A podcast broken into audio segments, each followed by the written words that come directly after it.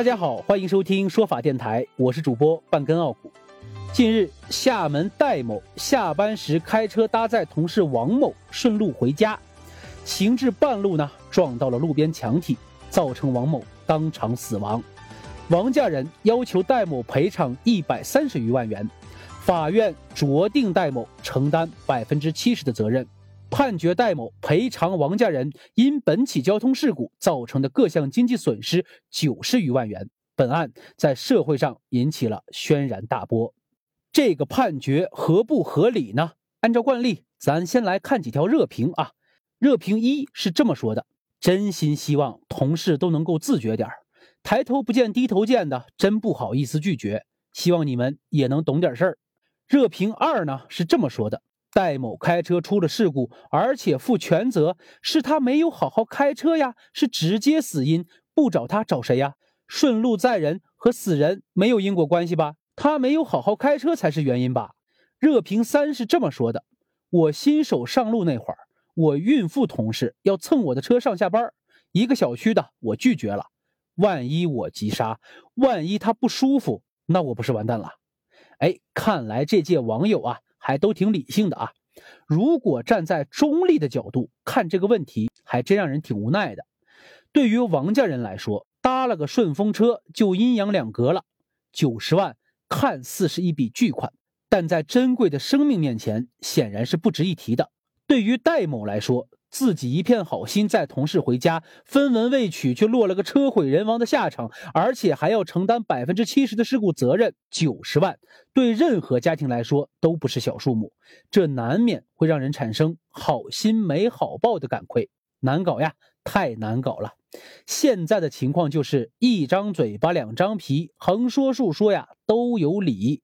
不过从法律的角度看。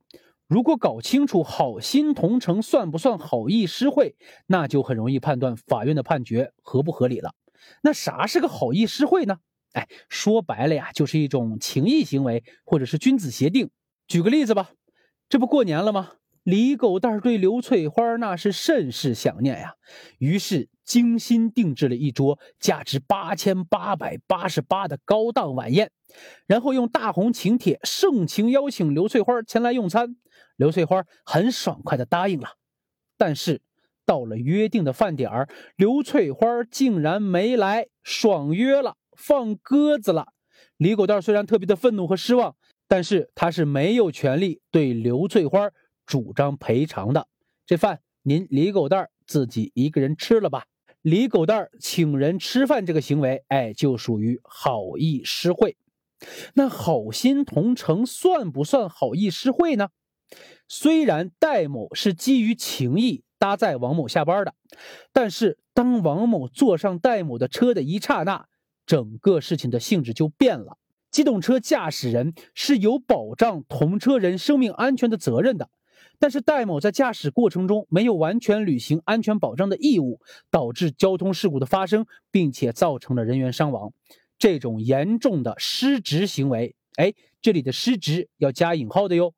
这种严重的失职行为导致戴某要承担大部分的责任，戴某承担百分之七十的责任，王某承担百分之三十的责任。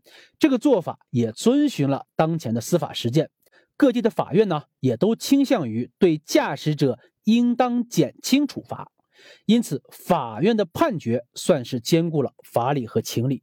那有的人就要说了，你这不就是各打五十大板吗？哎，小了。格局又小了啊！您可以理解为啊，这叫各给了一块糖吃。好了，这事儿就这么着吧。